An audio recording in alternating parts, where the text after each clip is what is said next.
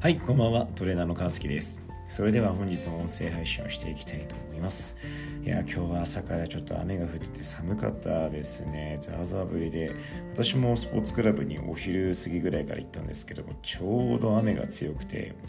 で家クラブに着いたら雨が止むという何とも悲しい結末でした。ただなんか夕方ぐらいには虹が見えたみたいでもしかしたら虹を見たという方もいたかもしれないですね。ラッキーでしたね。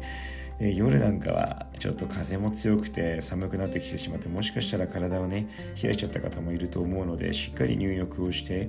ストレッチをして暖かくして今日は過ごしてあげてください。はいでは本日の、えー、配信の内容の、えー、テーマなんですけれどもズバリストレッチの時に意識することは？はい。〇〇ということで皆様はストレッチの時何を意識してますか？どうでしょう？まずズバリ答えから言ってしまうとストレッチの時は何も意識するな 嘘やんって感じですよね まあよくあのストレッチの時は伸びてるところを感じてとかって言うかもしれないんですけどこれ実はそうじゃないと。えーって感じですよね。まあどういうことかっていうのをちょっと説明をしていくんですけれども基本的に筋肉ってすごくシンプルで意識をしてしまうと収縮縮むことをしてしまうんですよね。あの一方向にしか筋電図って考えてもこうビッて刺激があの意識をするとビッて筋肉が縮むのと一緒で縮むことしかできないんでストレッチの時っていうのは伸ばしてる筋肉を意識しない方がいいです。えーって感じだと思うんですけど。あのなのであの普段ご自身でよくストレッチをされると思うんですけど伸びることを少し感じてあげたらあとはもうリラックスして呼吸だけをゆっくりしながら伸ばしてあげるっていうのが好ましいと思います。なので私もあのストレッチって入浴後に必ずするんですけど基本的にはあの全く何も意識してないです。テレビとか見ながらもうボケーっと見ながらゆったり呼吸だけ吐いて伸ばしてるっていう感じですね。あのこう何て言うんですかねこう集中してストレッチをするっていうのはリラックスっていう観点であればあの全く実はする必要がないと言いますか。